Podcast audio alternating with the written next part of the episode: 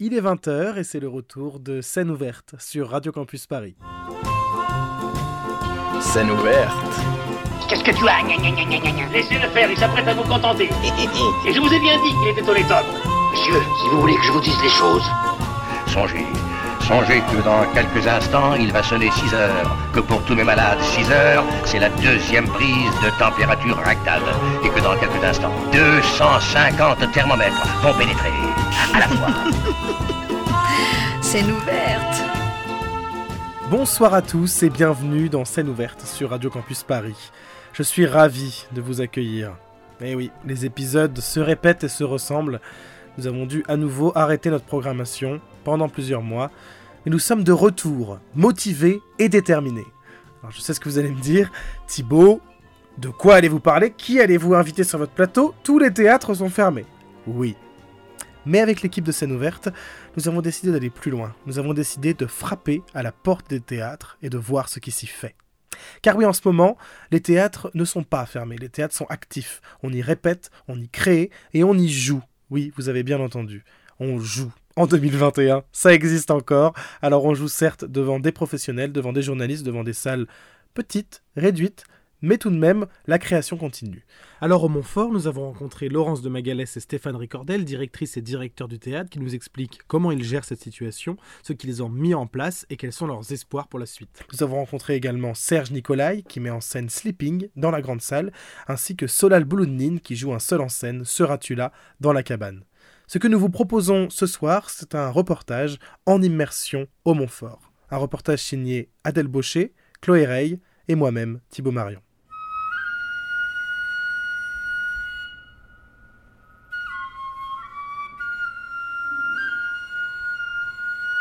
hein? Ok. Ça veut dire que est-ce qu'on peut envoyer Mathieu? D'accord, donc là on est en lumière, entrée publique. Voilà, donc mettez-vous en place. Attention, le public entre Nous sommes au théâtre du Montfort, dans le 15e arrondissement de Paris, rue Brancillon. Ce théâtre, à l'architecture spécifique puisqu'il ressemble à un chapiteau, est un incontournable des théâtres parisiens. C'est un théâtre de la ville de Paris.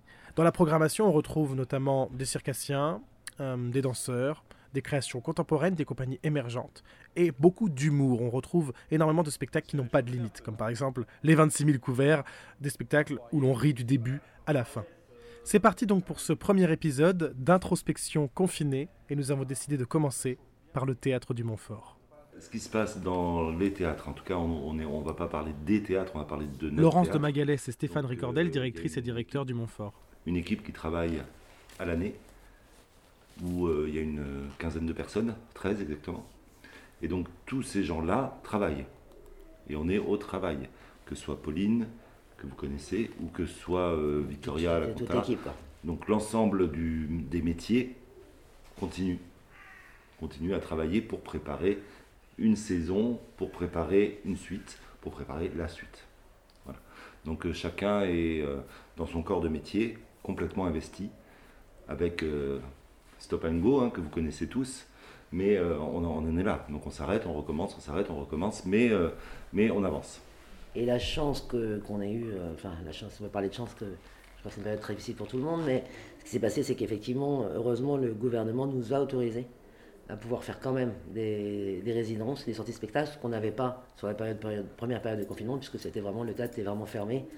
On est tous partis avec nos ordinateurs et on a fermé la porte à clé et, on est parti, c'était hyper triste. Là, depuis le confinement et maintenant le couvre-feu, enfin, c'est plus trop, euh, on a le droit en tout cas de recevoir des équipes artistiques. Ce que bien, sûr, nous, on s'est précipité de, faire, enfin, d'accepter. Et euh, du coup, régulièrement, dans notre théâtre, on a soit des artistes qui sont en répétition, d'autres artistes qui vont préparer pour uniquement des professionnels et de la presse. Malheureusement sans public, parce qu'on n'a pas le droit, comme vous le savez, on n'a pas le droit, les ERP sont tous fermés, donc euh, il n'y a pas de vente de billets, il n'y a pas de billetterie, la billetterie est stoppée. En revanche, pour les artistes, c'est primordial, c'est hyper important, parce que tous ces artistes là, qui sortent des créations, vous avez vu Sleeping, vous avez vu Soratula, donc deux, créations qui devaient se jouer euh, sur Paris, dans cette période qui est hyper importante, parce que la période où, où nous, directeurs et programmateurs, c'est le moment où on va programmer la, la saison suivante. Et s'ils n'ont pas de visibilité, ça veut dire qu'ils ont une année euh, une année qui est morte en fait. C'est-à-dire que la, saison prochaine, ils ne joueront pas encore. Donc deux ans qu'ils ne jouent pas. Donc c'est primordial de faire ça. On invite beaucoup de professionnels et beaucoup de presse et, tout le monde joue le jeu. C'est-à-dire que ça se déplace beaucoup. Même nous, on est là en ce moment, on est là, on est chez nous, mais sinon on est dans plein de théâtres, on est dans plein de lieux. On va voir euh, ce qui se passe pour au moins porter des artistes qui sont vraiment, pour le coup, encore plus en souffrance que nous euh, en théâtre, puisqu'on a, on peut quand même continuer à avancer, etc.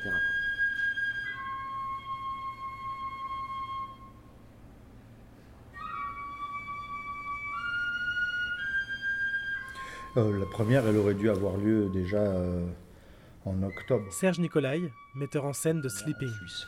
La première française était ré- prévue hier, en fait, le v- euh, 26 janvier, ici. Oui, voilà, maintenant c'est devenu un peu la. C'est rentré même dans les mœurs de faire euh, des, euh, des présentations professionnelles avant de, avant de faire des présentations publiques. Mais le problème, c'est qu'on ne sait pas quand est-ce que le public il sera vraiment là. On verra. Tout cas, nous, on a de la chance parce que euh, parce, que, parce que Laurence et Stéphane nous ont permis de pouvoir reporter, de, revenir, de prétendre revenir en octobre-novembre. Profiter de continuer à, pour fignoler, parce que je je sais pas comment font les autres metteurs en scène pour euh, arrêter de travailler, mais moi, je, je, je, je- préfère, il faut sortir de la salle, je crois, à un moment donné, et se dire, ben, ce n'est voilà, ce n'est plus mon, ce n'est plus à moi, ça ne m'appartient plus. Mais là, pour l'instant, j'ai encore euh, tellement de travail, je me dis, mais, mais euh, que là, le fait de pouvoir avoir cet outil, euh, d'avoir les portes ouvertes et d'avoir toute la technique et de pouvoir ouvrir, parce qu'on a créé dans un tout petit espace, là, on ouvre, on a des respirations et voilà, le spectacle prend son ampleur ici. C'est très important parce qu'il a, voilà, il a besoin d'un espace aussi, même si on est à l'intérieur d'eux, mais il a besoin de son espace. Non, c'est, une euh, gratitude éternelle, un remerciement euh, à jamais euh, de toute l'équipe de pouvoir nous avoir, d'avoir donné cette possibilité-là, parce que sans ça, on aurait été complètement perdu, je pense. Ça aurait été vraiment un avortement. Alors que cela, c'est une naissance, avec tout ce qu'il y a de splendide.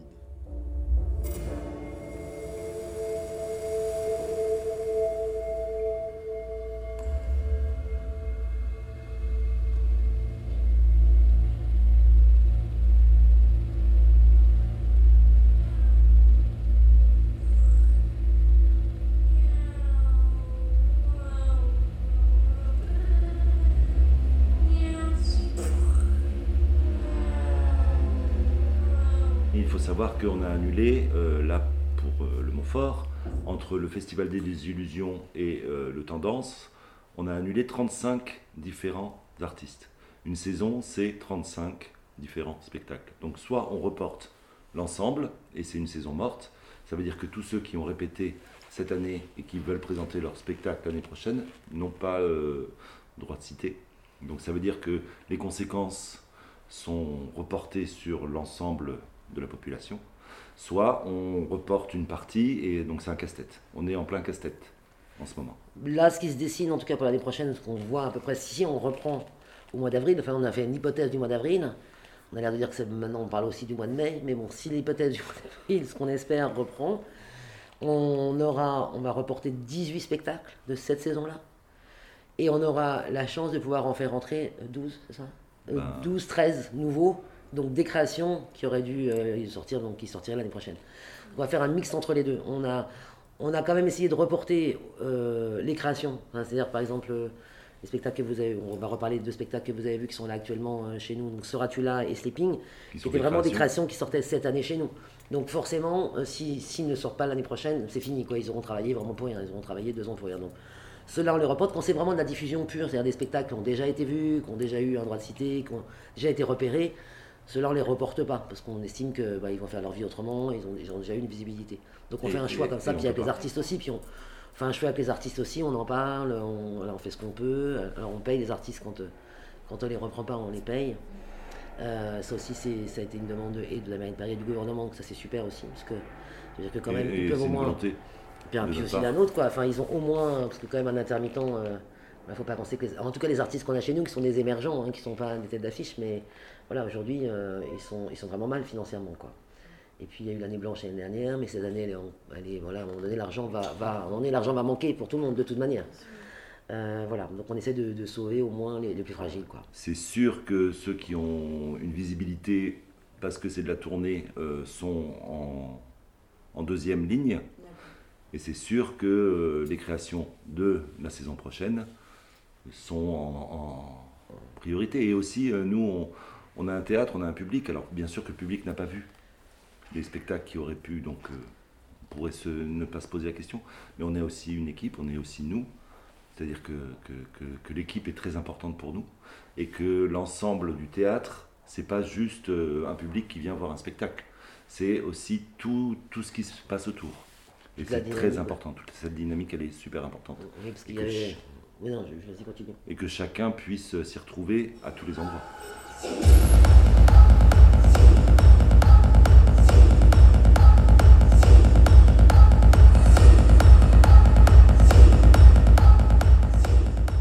les prend même dans les périodes où devaient être programmés. C'est-à-dire que Sleeping devait jouer la semaine dernière, Soratula devait jouer. Ouais, on, les prend, ouais, on, on essaye de garder le calendrier. Euh, là, on a par exemple une autre équipe au mois de mars. là, on, on avait des Québécois par exemple qui ne peuvent pas venir parce que c'est trop lourd. Financièrement pour nous, c'est trop lourd et même pour eux parce que il faut qu'ils aient une quarantaine en rentrant. Parce qu'il y a aussi ça à l'étranger, aussi dans les quarantaines qui s'installent et ça, on peut pas, pas les moyens de payer des quarantaines. Et puis il y a les billets d'avion, etc. C'était trop lourd financièrement. Donc il y en a qui, naturellement, tous les étrangers euh, sautent naturellement. Et puis, euh, et puis voilà, puis il y en a d'autres qui se rendent compte que c'est hyper important euh, de, venir, de venir sur Paris bah, parce qu'effectivement on a une visibilité, puis on a, le bassin parisien est énorme, donc du coup il y a de venir toujours énormément de pros. Et la presse quand elle vient, c'est pas qu'ils ont besoin de presse maintenant, mais c'est qu'au moins c'est le boulot qu'ils auront fait pour l'année d'après. Comme on sait que ça, ça, bouchonne souvent sur Paris, euh, quand on est à un temps fort, euh, il peut y avoir euh, 300 spectacles dans la même soirée. Au moins ils auront, des papiers qui sont déjà prêts, donc c'est aussi un boulot qui est fait en amont pour, euh, les journalistes et pour les artistes aussi. Puis de créer une petite dynamique pour montrer aussi qu'on est là, enfin qu'on on travaille parce qu'il y a, y a les artistes qui viennent, il y a les résidences, mais il y a aussi le travail, le travail des relations publiques qui fait que on continue des ateliers euh, dans des lycées, euh, dans des écoles, avec des étudiants. euh. il se passe aussi plein de choses. On fait des lectures avec des étudiants, on fait, on fait tout ce qu'on peut faire. Tout là où on semble être encore essentiel et important, on continue à le faire en tout cas. Et ça, ça n'a pas été arrêté non plus. Le seul dommage, c'est qu'on a le droit d'aller jouer dans les lycées, dans les collèges. Il y a des incohérences. mais les incohérences, c'est qu'ils n'ont pas le droit de venir, alors qu'on pourrait supposer aujourd'hui, par exemple, qu'on on- on aurait pu complètement se réadapter et se dire qu'on faisait des spectacles, par exemple, jeune public, puisqu'on sait qu'aujourd'hui les gamins sont en souffrance, et faire venir des étudiants, des jeunes, etc. Enfin, où là, par exemple, on se disait qu'on avait un, petit temps mort au mois de mars, moi je trouvais, on dit qu'en en ce moment les étudiants sont très malheureux, et on le sait parce qu'on a un fils qui est étudiant. Euh, on disait qu'on aurait pu leur laisser notre plateau, par exemple. Même pour s'installer, le plateau est très très grand. Ils auraient pu être à 25, bosser leur partiel tous ensemble, être dans le jardin. Vous savez qu'on a un jardin ici, que c'est agréable. Euh, voilà, d'être dans un endroit un peu sécurisé, mais de, de se retrouver. Et ça, on n'a même pas le droit. Et c'est dommage, parce que je pense qu'il y a vraiment beaucoup d'incohérences et qu'on ne les écoute pas suffisamment bien.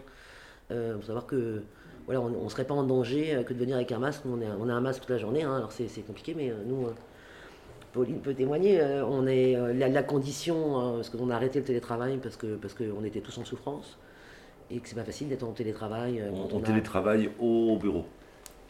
Donc on est tous là à la seule condition qu'effectivement on a un masque. euh, là on a un masque de 10h le matin, 18h le soir, on a un masque, les fenêtres sont ouvertes, on a, on du gel euh, partout, voilà. Mais, mais c'est hyper important. Et donc je pense que voilà, si on accueille, on, on voit bien qu'en accueillant et du public, professionnel certes, et de la presse, et des jeunes, on voit bien qu'on n'a pas eu encore, enfin je touche du bois quand même, mais on disait tout à l'heure qu'on n'a pas eu de cas de Covid, ni dans l'équipe, ni dans notre public, et ni dans nos artistes. Donc, euh, on n'est pas non plus plus en danger. Voilà, non, mais ça, bon, je croise les doigts, hein, bien évidemment, parce qu'on n'est pas à l'abri d'eux. Mais en tout cas, on n'est pas plus en danger que de. Voilà, on se met pas plus en danger que de prendre le métro, que d'aller à la pharmacie. Enfin, on va pas le répéter, on le sait, on est en boucle avec ces trucs-là. Ah, lui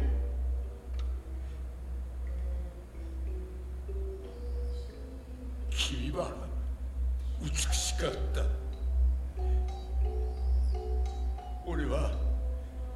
君のことをとても好きだったもう10年も前に C'est mon deuxième vrai spectacle. non, non, mais c'est le deuxième spectacle sur lequel euh, j'ai l'impression, je ne sais pas si ça sera, c'est presque un diptyque en fait. Le spectacle précédent était euh, un spectacle, euh, une histoire de, de Bergman, une adaptation d'un roman, La protagoniste euh, était une Anna, un personnage féminin. Et euh, au fond, euh, c'est l'introspection qui m'intéresse, c'est d'aller creuser à l'intérieur de, la tête de, l'être humain. Moi, euh, les autres, les gens. Mais de comprendre, essayer de voir comment est-ce qu'on fonctionne, comment l'étudier l'intériorité. Et du coup, ben là, réellement, avec ce spectacle-là, on est euh, dans le précédent, on suivait, euh, on suivait une femme, et dans celui-ci, on suit un homme. Et, euh, on est à l'intérieur de son, cerveau, on est même à l'intérieur de lui-même, dans un moment décisif, puisque c'est le moment où il part, où il s'en va, puisqu'il meurt. Et est-il déjà mort? Ça, je ne sais pas. Mais en tout cas, on est vraiment dans cette, on suit ce parcours-là pour essayer de, questionner, de questionner sur, euh, les regrets, sur, euh, l'appréhension de, comment appréhender la mort. Est-ce qu'on doit en avoir peur? Qu'est-ce que ça veut dire? Est-ce que, voyant un homme de, tu Yoshi à 87 ans aujourd'hui, euh, c'est un homme âgé, c'est un homme qui ne pense pas au futur, c'est un homme qui vit au présent et au passé. Et euh, c'est intéressant, moi, c'est un parcours aussi, c'est-à-dire qu'indirectement, c'est Ariane Mouskine qui disait toujours, euh, en la mise en scène, je parle toujours de moi, mais si je parle de moi directement, c'est pas intéressant, il faut le faire par la transposition des autres. Donc forcément qu'on parle de soi, donc forcément je parle de mes peurs, euh, de, mes, euh, de mes peurs face à, cette, euh, à cet inconnu. Et, euh, et, aussi par rapport au vieillissement, je pense que je, rentre dans une phase d'âge où à 50 ans on commence un petit peu à se dire que euh, les années qu'on a passées, elles sont plus nombreuses que celles qui devraient venir, tu vois. Ou alors on est pile au milieu, où euh, certains plus chanceux auront peut-être la possibilité d'aller. Mais on est à peu près dans cette tranche d'âge-là, et du coup, bah, ça questionne en fait. Et c'est vrai que c'était le point de départ de, mes intentions pas raisonnées. Inconsciemment, je pense que j'étais euh, sur ce chemin-là. Voilà. On est dans une, ce qu'on appelle, on pourrait appeler l'EMI, l'expérience de mort imminente. Donc, euh, dans cette chose que, dont certains ont pu témoigner et dont la plupart d'entre nous ne pourront jamais le faire, la vivront certainement, on n'aura jamais l'occasion d'en témoigner. Certains l'ont fait et le, font, et c'est très étudié. C'est vrai que c'est ce moment-là, ce qu'on appelle, c'est souvent on voit au cinéma le moment où on revoit sa vie en accéléré ou des, voilà. ben, notre personnage Eguchi, il est dans ce moment-là. Il est dans un moment où euh, revient à lui les, les, les, personnes essentielles de sa vie, et ce sont des femmes. C'est important, il n'y a pas d'hommes.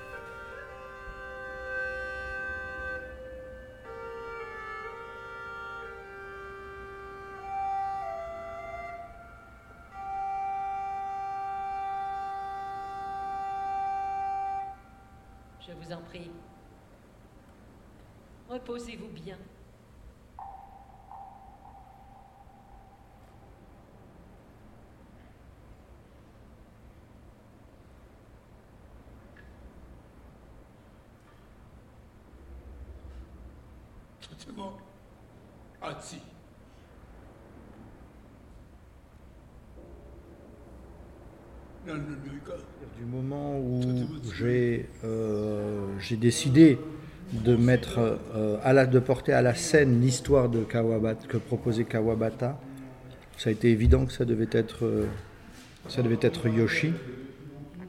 Après, ça a été une succession de d'évidence en réalité, de concordance étrange. À partir du moment où j'ai fait la première, je lui ai fait cette première proposition, euh, bah, on, s'est tout de suite mis au travail en réalité parce qu'il m'a confié les choses et, euh, ça a pris vraiment une concordance avec tout ce, que j'avais commencé à mettre en route autour de ce projet-là, sans lui. Parce que j'avais commencé déjà à rêver, j'avais évidemment le premier souhait c'était les masques. Donc euh, ça c'était mon premier, mon premier chemin. Après, le roman est arrivé. Et donc le personnage de Eguchi est arrivé. Et Yoshi est arrivé. Et de là, Euh, de là euh, sont nées, une- te dis, des concordances avec des, choses complètement inconscientes dans le travail, en amont avec euh, Jennifer et Karina, qui sont les deux jeunes femmes de, de la, compagnie Digestif, qui est, coproductrice du, projet. Où, bah, on, on est parti d'un workshop où elles voulaient que pour leur compagnie, bah, que j'anime un stage autour du masque. J'avais déjà travaillé le masque baliné avec Jennifer et, et en fait, euh, j'ai dit tout de suite à Jennifer, je lui ai dit, tu sais, euh, je veux bien faire un workshop avec vous autour du masque, mais je veux plus le baliner pour l'instant parce que je travaille sur le japonais. Et donc je te propose une chose, je veux bien, moi, comme ça, je vais vous faire vous travailler, vous êtes contente, et moi de mon côté, il faut que j'avance sur mon projet. Donc si vous voulez bien, on va faire vraiment un vrai workshop, c'est-à-dire un, vrai euh, travail d'essayage ensemble, de travailler sur le- les masques japonais, et sur, euh, on va prendre comme base euh, le texte de Kawabata, où là, je n'avais pas encore commencé l'adaptation. Donc on a vraiment pris des extraits du texte, comme ça. Et donc, on, est parti en travail. Et euh, au départ, je cherchais des danseuses de buto euh, japonaises. Je me suis dit, je me disais, je voyais les, euh, les endormis, je les voyais avec les masques japonais déjà, mais avec des corps asiatiques. Et puis en fait, dans ce fameux workshop, on, avait, on a une copine en commun qui est venue faire le workshop, qui est chinoise, donc a un corps identifiable asiatique évidemment dans la nudité. Et euh, au fond, il s'est avéré que je me suis dit, mais c'est très étrange. J'avais l'impression que ça annulait l'effet du masque, le fait d'avoir un, visage asiatique et un corps asiatique. Et la transposition par le corps qui, occidental, parce qu'elles ont évidemment des corps occidentaux, euh, occidentaux, pardon, ils sont, euh, bah, il y avait une transposition et ça fonctionnait. Donc, et je me suis dit, bah oui, il faut, ça sert à rien de prendre des danseuses de buto, elles sont physiques, elles ont des corps, elles dansent, elles sont acrobates, elles sont actrices, donc euh, on va travailler ensemble. Et elles sont suisses. Et comme, euh, voilà, Eguchi, euh, euh, Yoshi, je dis Eguchi, Yoshi, c'est la même chose, mais ils ont le même prénom. hein. Le personnage de Eguchi s'appelle Yoshio Eguchi, et Yoshi s'appelle Yoshio Ida. Donc, donc c'est vraiment en concordance. Ils sont très proches. hein. Mais euh, même lui, il dit, euh, il parle, il dit plus Eguchi, il dit Yoshi. Il se mélange. Mais du coup, ça a été. euh, mais comme Eguchi m'a parlé de la Suisse, quand je lui ai parlé de la Suisse, il m'a intimement parlé de son désir euh, de finir en Suisse, d'une certaine manière, donc de suivre un programme d'accompagnement de fin de vie.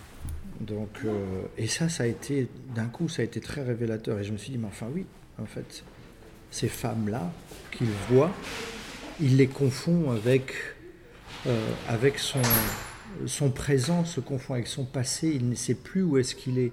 Donc, il voit des corps qu'il fantasme de celles de ses, de- infirmières, et en même temps, elles ont l'apparence de celles qu'il a intimement aimées. Donc euh, c'est ce mélange-là qu'on a essayé. Ça c'est vraiment, c'est arrivé, euh, arrivé par le hasard. C'est ça qui était génial.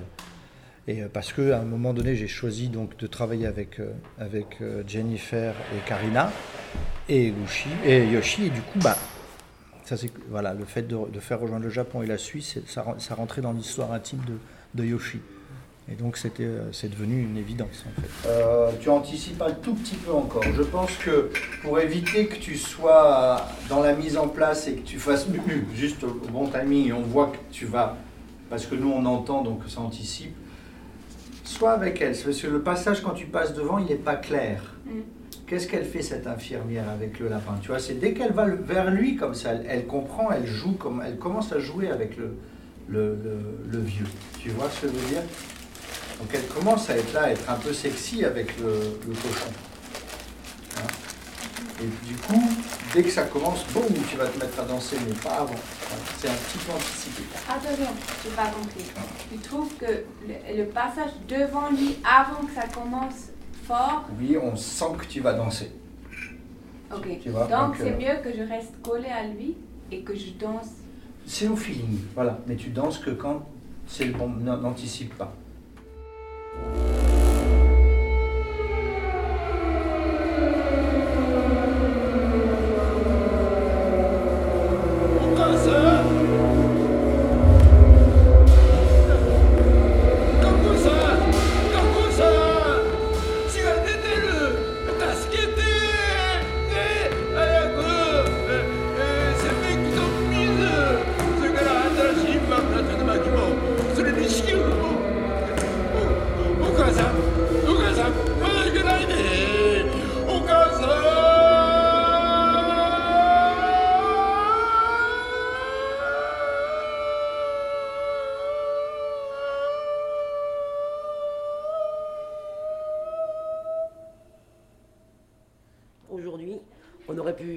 Switcher notre programmation, c'est-à-dire toujours bien évidemment privilégier les artistes qui sont là, etc., mais de se dire, bah, je sais pas, on, pendant les vacances scolaires, on fait des spectacles jeunes publics tous les après-midi à 14h. Et je pense qu'il y a plein de parents qui- rêveraient aujourd'hui d'aller au cinéma, dans les expos, enfin, quand on a des gamins en bas âge.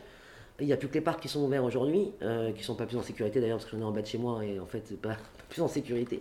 Je pense qu'on est plus en sécurité dans un théâtre. Et on aurait pu se réadapter. Enfin, l'avantage de- des lieux comme les nôtres, avec des artistes, les artistes sont prêts à tout aujourd'hui, parce que dire, ils n'en peuvent plus que de répéter entre eux, ils ont envie de se montrer, ils ont envie de jouer devant le public. Nous, demain, on dit, euh, pendant un mois, on fait du jeune public, euh, on peut le faire demain. Enfin, on met tout en place, on met la billetterie, demain, on peut le faire. Et on est capable d'inventer, notre métier c'est d'inventer en permanence. Donc on est, on est à la base même de ce que l'invention peut demander d'être. Parce que j'entendais un psychologue l'autre fois qui disait euh, la, la tranche d'âge la plus en difficulté aujourd'hui, qui souffre le plus, c'est la 18-25 ans. On peut supposer que ce sont les étudiants. Et euh, ce psychologue disait euh, j'ai énormément de cas de boulimie, d'anorexie, de tentatives de suicide que je n'ai jamais, jamais eu avant dans cette tranche d'âge. Il disait il faudrait absolument leur mettre à disposition des assistantes sociales. Et en fait, en écoutant ça, je me disais mais c'est pas des assistantes sociales qu'il leur faut, c'est de manière retrouver une vie. Et C'est la vie qu'ils ont besoin. C'est Et boire le fait de les. dehors, c'est... euh, Et c'est- c'est- et puis c'est- c'est venir chez nous, parce que c'est nous, les étudiants, ils sont chez nous. Enfin, les étudiants, ils sont chez nous. Mais c'est vrai qu'on les voit tous le soir arriver en bande, euh, rester super tard, parce que sinon on peut rester super tard, euh, boire une bière.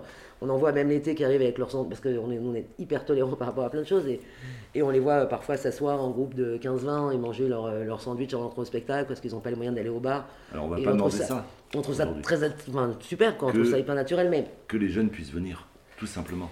Et évidemment, il n'y aura pas de groupe, et évidemment, il n'y aura pas de, de, de, de réunion de, de gens qui peuvent rester tard, comme dit Laurence. là, ça c'est un peu fini. ouais, mais... Ça, c'est fini, on le sait, mais on le sait tous.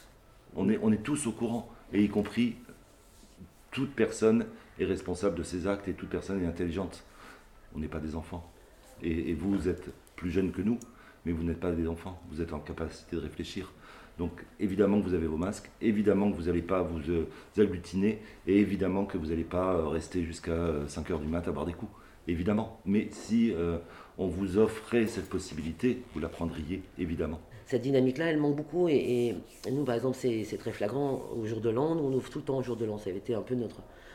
On avait envie avec Stéphane, on s'était dit euh, Noël et jour de l'an, c'est des périodes super compliquées sur Paris parce que parce qu'il y a beaucoup de gens qui ne sont pas parisiens mais qui ne peuvent pas rentrer chez eux. Et on a toujours ouvert Noël et jour de l'an.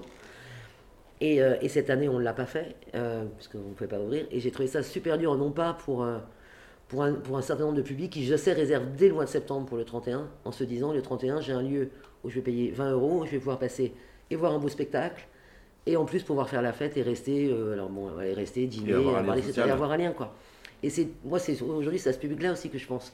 Ce public qui est vraiment empêché, et pour qui on fait aussi un, pour qui on fait un, un lien hyper important, je pense, dans notre société, qui est un, qui est un peu cruel quand même. Et puis Paris, c'est, c'est compliqué, Paris. Euh, Paris, euh, on peut, moi j'adore cette ville, mais on peut se sentir super bien, comme, comme elle peut être complètement angoissante. Euh, elle peut être angoissante, elle est, elle est, elle est anxiogène cette ville, quand, euh, quand on n'a ni les moyens financiers, ni les moyens humains de rencontrer des gens, et ça, il n'y a, plus rien, elle fait peur. Et puis là, tout est fermé, donc euh, là, euh, le seul moyen de, de voir du monde, c'est d'aller faire ses courses. Et, euh, et c'est, Encore avant 18h. et avant 18h, donc il faut aller acheter sa baguette le matin à 9h. Moi, c'est ce que je fais maintenant, j'avais jamais fait ça de ma vie, mais à 9h, je me dis, oh, la baguette.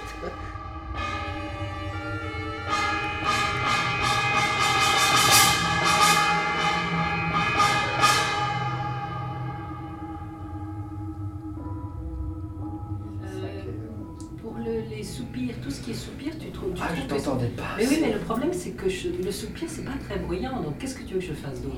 Non, mais je l'ai entendu Oui, plus. mais ça, c'est pas, c'est pas possible de faire ça tout le temps. Tu peux. Bah oui, elle est féminine. Je peux pas faire. Oh, tout le mais temps. ça le fait pas. Ça fait pas. Ça fait pas. Lui, il fait gras. Ah, Mais bon. non, mais je veux dire. Mais vois, euh, dans Halué, elle n'était pas présente. Halué. Bah, j'ai fait, mais, Halué, elle mais, comment faire plus? Je peux pas. Il faut que m'aide. Je suis ben, je pense qu'il il est. euh, il, il- il monte hein, beaucoup. beaucoup. Je peux pas faire plus. Mais je crois. Parce que sinon, c'est artificiel. Artificiel dans quel Pour qui? Ben, pour moi, de faire des, des, Ah oui, des mais- souffles. Mais, mais nous, moi, moi, pour l'instant, je préfère. Excuse-moi, mais si je l'entends pas, ça me fait un manque. Alors que je préfère. Je te dirais, fais-le aujourd'hui. Hmm. Fais-le, on est en général, on en refait une autre. Fais-le parce que ça me manque. Hmm. Donc si toi, pour toi, c'est artificiel, d'accord, mais si ça marche, alors tu dois prendre ton parti que c'est artificiel. Parce que ça ne le sera pas de notre point de vue. Hmm. Ne jugez pas ce que vous avez hein, de- de là. Vous n'avez pas du tout la même, euh, euh, vous n'avez pas du tout la même perception que ce qu'on reçoit nous. hein. Sais C'est beaucoup c'est- plus dans le détail. donc- l'embarras. Et du coup, tu as l'impression, il faut que ça soit plus fort pour toi, parce que ton retour sonore n'est pas le même que. que... C'est un homme qui, a, qui est influencé par les images, qui, qui, qui répond à son. euh, Comme il en est à, à faire un peu le point sur son histoire, il en est aussi dans l'esthétique. C'est-à-dire qu'évidemment, il est amené à avoir. euh, à avoir des, images, de- des tableaux avec des, couleurs différentes. C'est beaucoup de couleurs en fait qui apparaissent. Euh, il y a beaucoup de clair-obscur, donc c'est évidemment référencé à la peinture et aussi à la peinture occidentale, hein, parce que pas que la peinture japonaise d'ailleurs, parce, parce que c'est Eguchi, notre Eguchi est un japonais occidental, un homme qui est influencé par la culture occidentale. On n'est pas dans le Japon. On est- C'est pour ça qu'on n'est pas non plus dans la tradition. C'est pour ça que les masques ne sont pas tra- traités d'une manière traditionnelle. Euh, c'est un point de vue du, euh, souvenir. Donc euh, les choses apparaissent comme ça par, par effluve, donc avec des imperfections, avec des corps qui ne sont pas japonais, avec des corps nus, avec des kimonos qui ne sont pas dans l'élégance japonaise, dans la tradition japonaise. Ils sont très beaux, mais, mais euh, peu importe. Moi, je me disais, j'ai pas envie de. Je peux pas parce que je, suis occidental. J'ai pas la prétention de faire un spectacle japonais. C'est pas ça du tout. C'est-à-dire que je, passe par le prisme de cet homme qui a vécu en Europe et en Occident et qui est influencé justement par là. Et donc c'est ce prisme-là. Moi, je me situe à ce moment-là, à ce niveau-là. C'est pour ça que l'esthétique aussi, voilà, c'était important de. Et puis c'est dans ma manière d'aborder les choses, c'est-à-dire qu'il n'y a, pas d'éléments, euh, il n'y a pas de décor, euh, il y a deux bancs. Et c'est euh, voilà, c'est juste, c'est l'essentiel et, et- dans, dans l'ensemble en fait, et dans la crédulité, la suggestion sonore aussi, la mémoire, faire appel à la mé- mémoire sensorielle.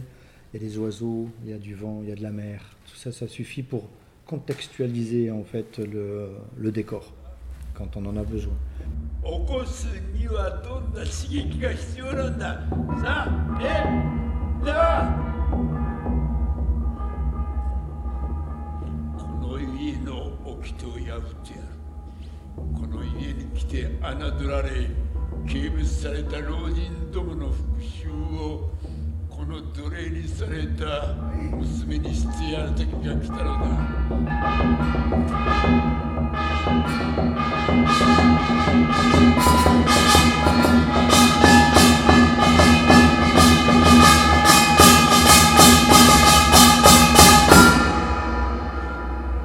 Mathieu a fait une création euh, musicale pour, le, pour ça, parce que même ça, il n'y a aucun instrument japonais. La musique est évidemment, euh, y a- elle est, euh, euh, on l'identifie au Japon parce qu'on voit, on voit du Japon, mais il n'y a aucun instrument japonais et il ne sait pas faire la musique japonaise, Mathieu, mais il y a cette influence-là. Pour moi, c'était important aussi de ne pas faire de la musique japonaise, pas avoir le tambour du, tu vois, des, tambours, des flûtes japonaises. C'était pas, c'était pas important. Il fallait que ça soit lui qui apporte, que ça soit aussi un point de vue occidental et que ça soit assumé. Parce que parce que c'est toujours le prisme de Eguchi. Donc la musique, il en a un souvenir, mais il le mélange toujours avec ce qu'il a entendu. euh, c'est pas si net que ça, parce qu'il le mélange avec ce qu'il a entendu en Occident. Donc euh, voilà, c'est ce mélange-là qui permet en fait de ne pas être complètement euh, puriste. Parce que ça, on ne pourrait pas l'être. On n'aurait pas assez de temps pour le faire.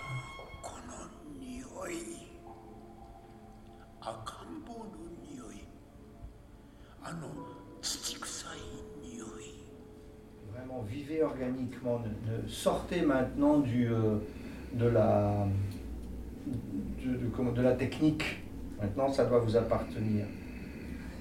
Vous devez faire partie de, de- de ce rêve-là. Justement, on est là-dedans. On doit être là-dedans, dans cette boîte-là.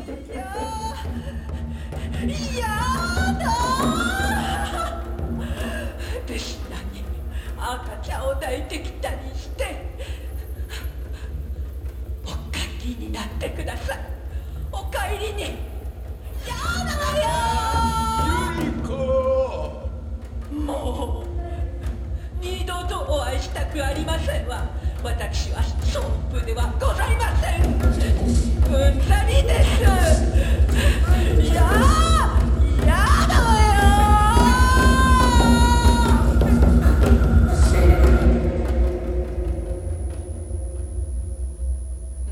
tout le monde est au courant des non-sens.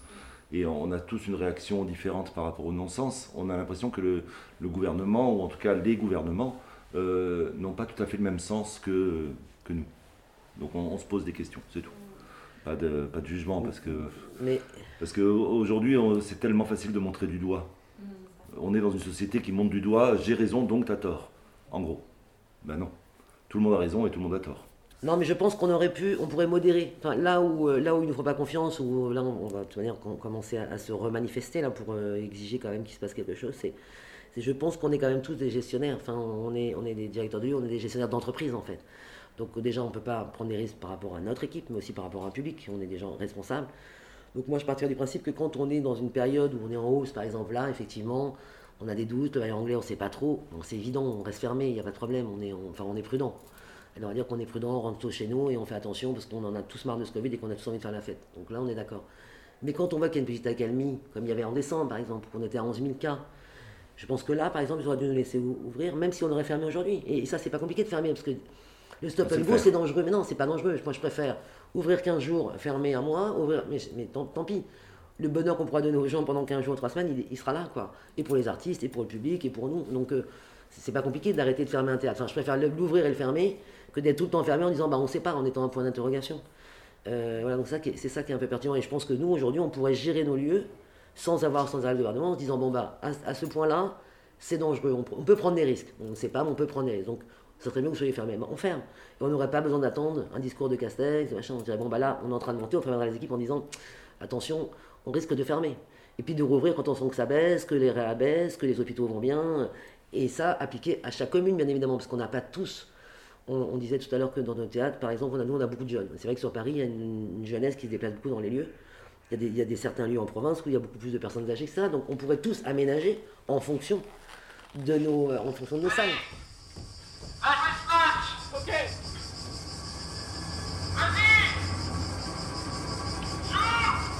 C'est bien ce que je compte faire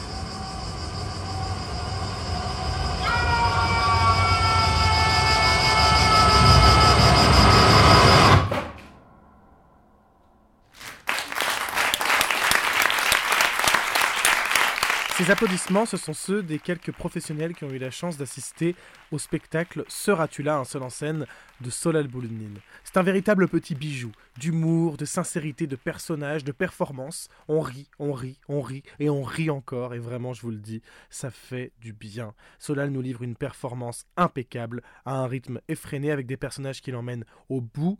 Il questionne la fin. Qu'est-ce que la fin? Comment elle arrive Comment l'éviter La fin d'un contrat, la fin d'une vie, la fin d'un projet, la fin en tout genre? Et s'il y a une fin, c'est qu'il y a un début et il y a un milieu. Il questionne ces trois entités. Comment les éviter Comment les comprendre? C'est tout le projet de son spectacle qui n'a pas de limite. A créé en décembre. Solal Boulounine, comédien, 2020. et Olivier Veillon, metteur en scène de devant Seras-tu 25 là personnes. Ouais, depuis le spectacle, malheureusement, il a connu que des, des petites jauges et des professionnels masqués. Quoi. Il y a toujours quelque chose de. Déjà, quand on sait qu'il n'y a que des pros, pratiquement, c'est toujours une petite pression parce qu'on a l'impression d'être un petit peu euh, en train de passer un examen et il y a un, il y a un petit peu ce côté-là quand même. Et en plus, ils sont masqués, donc c'est un spectacle qui, qui est comique, donc euh, on a envie d'entendre des rires et surtout, si on n'a pas des rires, voir des sourires au moins. Et donc, ça fait quand même un, un bon. Une bonne barrière, quoi. Mais après, euh, ce qui est génial ici au Montfort, c'est que. Par rapport à la taille de la salle, ça, fait, ça fait vite plein, même s'il n'y a pas beaucoup de monde. Après, on- c'est, le spectacle, il est pas fait pour ça, il est fait pour qu'il y ait des salles pleines et que ça rigole et, que, et, que, et qu'on voit les, visages des gens parce que quand on est tout seul, en fait, euh, en seul en scène, on est c'est comme un miroir en fait que le public, donc on, on voit tout le temps euh, les visages des gens, quoi. Et là, vraiment, c'est. Même si on commence à s'habituer au masque, c'est quand même très spécial, quoi.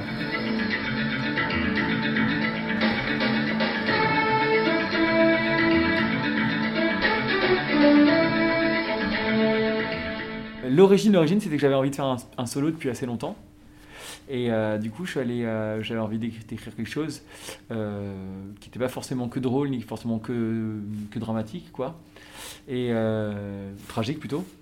Et, et j'ai demandé à, à Maxime, qui n'est pas là aujourd'hui, de pouvoir, s'il pouvait m'aider à écrire un petit peu le, le spectacle. Donc on a commencé à écrire ensemble. Maxime Nicolas Jack, on Maxime embrasse. Nicolas Jack, qu'on embrasse. Si. Et euh, il a répondu par la positive à cette demande.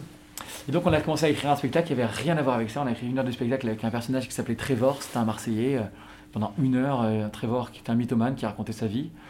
Et on a écrit une heure et demie de spectacle, donc on, avait, on a fait un spectacle d'une heure et demie. Et à la fin, en fait, j'en pouvais plus de parler en marseillais tout le temps, c'était insupportable et tout ça. Et il y avait une des anecdotes où Trevor racontait que c'était lui qui avait construit le tennis de Michel Berger et France Gall. Parce qu'il il était avec Eddie Barclay et tout ça, qu'il avait construit aussi le tennis de Wimbledon et tout ça. Je vous passe les détails. Et finalement, on est, on est parti sur cette anecdote-là. On a commencé à, creuser un peu le truc de Michel Berger, parce que j'étais aussi assez fan de Michel Berger. Et au fur et à mesure, euh, il y avait aussi cette idée de la fin, de travailler sur Autour de la mort. Donc de fil en aiguille, en fait, on a commencé à écrire un spectacle avec, avec cette forme-là, avec les trois parties. Et euh, moi, je commençais, moi j'ai pas mal improvisé en fait tout seul euh, dans mon salon en me filmant. Donc c'est des vidéos qui peuvent être assez tristes euh, quand on les voit avec le recul maintenant, euh, de voir tout seul en caleçon en train de faire des, improvisations. Je montrais un peu à Maxime. Maxime, il disait ce qu'il en pensait. Puis au fur et à mesure, on écrivait, on a commencé à trouver cette structure-là. Et après, on nous a proposé de jouer au festival Fragment. Donc là, ça nous a donné un petit coup de speed et un, ultimatum. Euh, et par le plus grand des hasards et le plus grand des bonheurs, Maxime n'était pas libre à cette période-là. Et donc j'ai appelé mon, vieux confrère euh, Olivier Veillon, euh, avec qui je travaille depuis très longtemps, pour lui demander de, de venir, euh, de nous rejoindre sur le, sur le projet. Et, Et là, clairement, euh, quand je suis arrivé, le spectacle a fait un bond incroyable. Voilà. C'est devenu formidable, quoi. Bah, il, a tout, euh, il a réussi à tout remanier, quoi, à tout changer, tout tortiller. Il a trouvé un petit peu du sens à tout. euh. Et non, en fait, et, euh, et en fait, il s'était prévu qu'il reste un peu sur cette période-là. Et après, on savait pas trop. Et en fait, l'équilibre était, était assez, assez cool en fait avec avec Maxime, Olivier et François aussi Duguay qui, est- qui fait la, régie euh, et qui a aussi créé les lumières et, les, sons euh, dans le spectacle, qui fait la création sonore. Il a fallu qu'on arrive à trouver un petit peu la manière de fonctionner, mais après on a réussi à la trouver. C'est que j'avais j'avais comme une vision dans ma tête de ce que je voulais faire, enfin de ce que j'imaginais.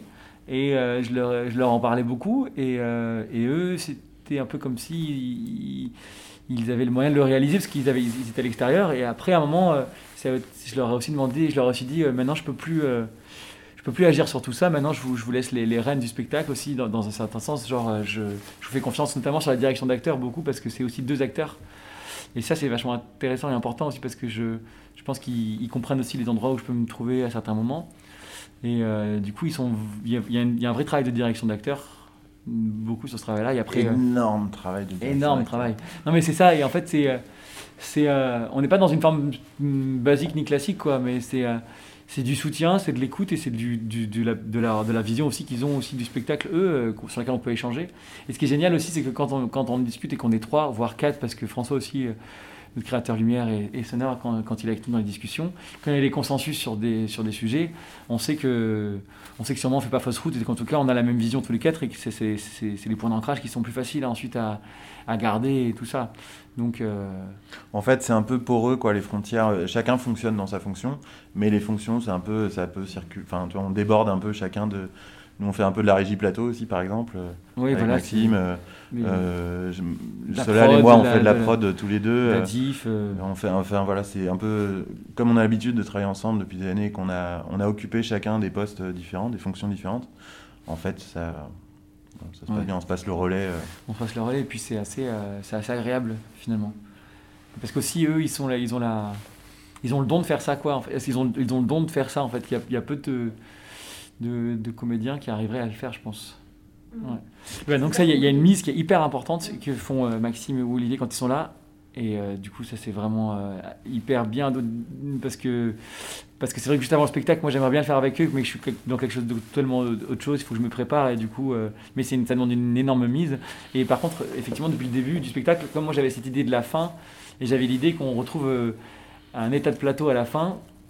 Euh, que l'état plateau du début soit l'état plateau à la fin et qu'on le retrouve, que ce soit comme, un, comme une enquête un peu en fait ce, spectacle quoi.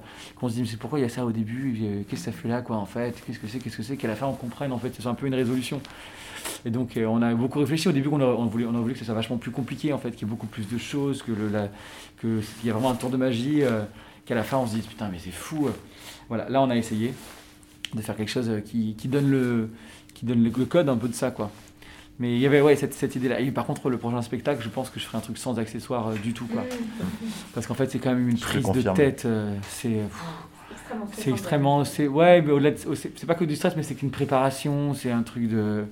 Après, même écologiquement, on s'est posé des questions à un moment parce que là encore, on enlevait plein de choses, mais avant, il y avait plein de consommables et on se disait putain, mais on utilise pas trop de choses. Il y avait, il y avait, bouts- il y avait du, de la viande, des choses qu'on a enlevées, tout ça. et- Puis on a créé dans la période de pandémie quand même, donc euh, en fait on pouvait pas aller acheter les choses dans les magasins. Mm. Donc on a commandé des milliards de trucs Ouais. qui sont arrivés en, en colis, euh, tout ça. Ouais, ouais. On n'a a pas pu toujours éviter voilà. Amazon. Et mon fils a récupéré beaucoup d'affaires, de choses, quoi. Beaucoup, beaucoup de jouets. Vu que c'est une chambre d'enfant. C'est un spectacle jeune public qui dit la vérité aux enfants. Je vais vous faire un court extrait.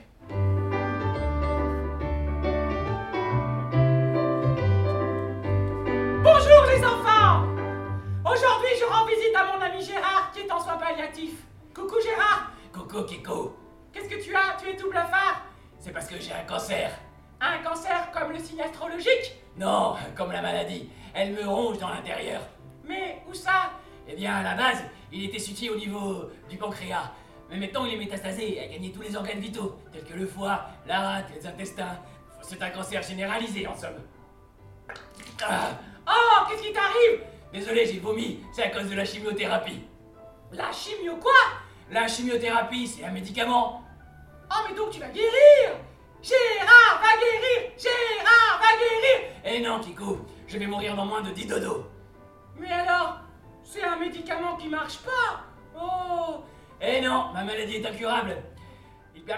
Au tout, tout, tout départ, c'est- c'était assez morcelé. Il y avait beaucoup de, de scènes qui existaient par elles-mêmes, qui étaient un peu pas, un peu des, pas des sketchs, mais bon, des scènes un peu comiques comme ça. Et euh, il fallait euh, vraiment euh, donner un squelette à tout ça. C'était un peu les, c'est les muscles autour du squelette, mais il manquait le squelette. Donc on a, on a fait euh, ça, c'était tout le travail de dramaturgie. Quoi. Le 2 août 1992, le jour de la mort de Michel, j'avais 6 ans, 11 mois et 20 jours. Je passais mes vacances dans la maison voisine de la sienne, à Ramatuel, près de Saint-Tropez. Je me souviens très bien de ce jour-là. Je me souviens des pompiers, de la police, des journalistes, des fans qui sont arrivés par dizaines. C'est ce jour-là, je crois, que je suis sorti de l'enfance. Ce jour-là que j'ai réalisé qu'on pouvait mourir. C'est devenu très concret. Sans doute parce que c'était une mort très brutale, que personne s'y attendait. J'ai tout à coup pris conscience du concept de finitude des choses. Et c'était horrible. J'ai réalisé que tout pouvait finir. Tout. La vie, bien sûr. Mais aussi l'amour, l'amitié, les fleurs, les animaux, les glaces, les gâteaux, les vacances, les sandwichs, les films, les contrats de travail, Jean-Pierre Bacry, les week-ends et l'enfance. Tout a une fin. Et c'est très angoissant. D'autant plus que je suis devenu père récemment. Alors j'avais déjà peur de ma propre mort, de celle de mes parents, de mes frères, de ma femme bien sûr, de ma belle famille, de mes amis, de la famille de mes amis. Maintenant en plus j'ai peur de celle de mon fils. Et cette peur dépasse toutes les autres. C'est- une autofiction ce spectacle dans le sens où euh, où il y a des choses qui sont empruntées à ma vie, euh, qui sont autobiogra- autobiographiques, qui sont totalement fictionnelles aussi. Ce qui est, totalement autobiographique, c'est que j'ai une vraie vraie angoisse, je dirais de la fin, comme beaucoup de, de personnes, hein, je pense. Mais du coup, on est parti de ce truc-là et de se dire comment on fait, comment on peut faire pour essayer de déjouer la fin, comment on était tout le temps de de, de, euh, de la faire reculer et, en- en- et finalement on se rend compte qu'on n'est pas maître de tout ça quoi. Et donc comment on l'accepte en fait. Et, euh, et donc dans- dès le début, il y avait cette idée quand même de, la, de cette structure-là, de commencer par la fin. Et en essayant de commencer par la fin, est-ce qu'on arrive justement à, à la fuir? Et en fait, non, ça marche pas en fait. C'est un échec, ça ne Bon. peut pas marcher. Vous l'aurez compris, il y aurait plein de manières d'éviter sa propre mort. Tout le monde frauderait, et ce serait tout à fait normal. Pour éviter ça, il faudrait que la date, la manière et le lieu de sa mort soient contractuels. Suivant Suivant, rentrez, vous pouvez rentrer avec la poussette, ça ne pose aucun problème. Alors, quelle mort On a pour toi mon petit lapin. Alors, il me reste soit une mort à 17, à 50, ou à 88. On part sur quoi? 88, bien sûr. Alors, 88, ça implique un AVC à 50 ans, avec ensuite 38 ans d'hémiplégie, des complications respiratoires, une fibromagie sévère et un Alzheimer prononcé. On regarde 50 On regarde 50. Il y a une partition euh, incroyable, une partition de gestion des objets qui est, est dingue en fait. C'est euh, ça, c'est vraiment, euh, c'est hyper euh, précis et minutieux et tout est tout est très très écrit quoi. Il n'y a pas que que le texte, il y a aussi cette partition là qui Ouais. se superpose. Ça, c'était aussi parce que souvent dans le théâtre, euh, dans le théâtre, veut rien dans le théâtre. Mais dans, dans les pièces dans lesquelles j'ai participé, j'ai on nous enlève un peu les accessoires, ou euh, on nous dit ouais, tu peux essayer avec, la perruque, mais après tu vas l'enlever, tout ça, parce que peut-être t'en as pas besoin de la perruque, ça fait trop et tout ça. Et moi là, en fait, je voulais vraiment euh, que ça soit une cour de récréation, quoi. Je voulais vraiment mettre des perruques, euh, des masques, de la pousse, me mettre plein de trucs sur la tête. euh, Enfin, c'était vraiment une, une vraie envie, quoi. Maxime, dès le début, lui, il, avait l'idée que ce soit une chambre d'enfant. Il disait, mais en fait, faudrait que la scéno, ce soit une chambre d'enfant, en fait. Et, et après, on a, eu, on a réfléchi euh, un petit peu et on s'est dit que le blanc aussi, c'était une couleur intéressante parce qu'il y a toute l'histoire du rêve et tout ça. Et puis, la figure de Michel Berger aussi, c'est une des chansons, c'est le paradis blanc. Donc, euh, donc voilà, ça faisait sens un C'était peu plus le début, d'accord, mais c'était loin d'être la fin. C'était le milieu. Vous voyez? Ça n'a pas de limite claire, le milieu. C'est fourbe. La preuve Le milieu du spectacle vient de finir et personne s'en a aperçu. Pour moi, il n'y a pas plus anxiogène que le milieu. Le début et la fin, c'est précis, c'est net. Mais le milieu, c'est fourbe, c'est vague. On ne sait pas quand ça commence, on ne sait pas quand c'est fini. On est toujours sur les qui-vive à se poser toujours tout un tas de questions, à se demander si on a fait les bons choix. Et ça, pour moi, c'est très compliqué. Parce que. C'est comme il dit, Solal, en fait, dans, dans le théâtre euh, dans lequel on a un peu évolué et tout ça, c'est un peu interdit de faire. euh, nous, notre truc d'enfance, c'est les nuls, les inconnus. euh, et euh, c'est vrai que ce registre-là, c'est un peu. euh, un peu ça peut être mal vu, quoi. Tu vois, et en fait, on avait un peu envie de. de- C'était un peu Ouais, régressif, quoi. Mais, fond, ouais. mais euh, c'est tellement kiffant. Et en fait, on se rend compte que tout le monde a, a super envie de, de ça, quoi. Parce que parce qu'il faut péter un coup, des fois. en fait, on était persuadés. En... Ouais, non, mais c'est non, mais non, c'est mais ça, on vois. était persuadés en fait qu'on tournerait jamais dans le théâtre subventionné, qu'on on ferait que les salles privées en fait. La seule salle privée en laquelle on a présenté le spectacle, elle n'était pas intéressée. Et c'était que, les, tas de tête- les, les- les salles de théâtre public, hein, qui étaient en plus des, grosses des grosses salles, des CDN et de ça, qui nous ont suivis, qui nous ont coproduit. Et en fait, quand on leur a dit, ben, parce qu'on pensait en fait que l'humour, euh, c'était. Ils ont dit, vous êtes fous quoi. euh. Et en fait, on se fait des fausses idées en fait, des fois Mm. aussi en fait. Et le, je vous dis, alors, nous on était persuadés que c'était le théâtre privé, on allait pouvoir le jouer et tout ça. Et en fait, le seul lieu où on l'a proposé, c'est pas du tout adhéré quoi. Il y a Maxime qui appelle, vous voulez pas entendre la voix de Maxime? Ça vous intéresse? Entendre la voix de Maxime? T'es pendant une interview là. Qu'est-ce que qu'est-ce que t'es en train de faire? Là, je suis en train de. Je suis entre une TT et euh, entre une machine à mettre au sèche-linge, tu vois. D'accord. Ok. Il faut savoir que Maxime et moi, on a été papa euh, là le 26 janvier tous les deux, le même jour. 12 heures d'intervalle. À 12h d'intervalle. Non, à 11h50 d'intervalle. On va voir comment nos filles évoluent, s'il y en a une qui est beaucoup plus forte à l'école ou pas, parce qu'on pourra vraiment comparer là maintenant, Maxime. On va tenir un, on va tenir un truc pour bien comparer tout ça. Même euh, la taille poids, faut déjà qu'on compare pour voir Ouais. qui est le plus fort. Elle a un peu d'avance, je crois, moi déjà. moi, elle parle mandarin déjà, et toi Ouais, moi, on a appris le chinois ce matin. Ah oui, d'accord. Ok, bon, on, a, on peut poster la même chose. Ben, moi, elle, elle est interviewée par euh, Augustin Trapenard et euh, la semaine prochaine. Moi, elle fait le 20h de TF1 ouais, demain. Merde. Ah putain. Moi, elle va remplacer Biden dans, pendant, pendant les vacances de Biden. Moi, elle a organisé Ah, d'accord. Ok. Moi, elle a été nommée DG de Ikea Melun aussi. Ah bah non, moi aussi. Ah bah du coup, ils vont bosser ensemble. Vous voyez la bonne ambiance qu'il y a entre nous, c'est quand même fou. hein. Ah, dommage qu'il soit pas là. hein. Ouais, dommage qu'il soit pas là. Mais il n'existe pas en fait, on l'a jamais vu. Hein. C'est c'est un mec qu'on n'a jamais vu. C'est un metteur en scène, mais de, de- il est tout le temps là. Je suis une boîte vocale en fait. C'est une boîte vocale. En scène Scène ouverte. Yes, sir. Nous arrivons bientôt au terme de cette émission, mais avant cela, Chloé a souhaité poser quelques questions à Solal Bouloudnine, issu du questionnaire de Max Frisch. Écoutez plutôt. Qui auriez-vous préféré ne jamais rencontrer? Waouh.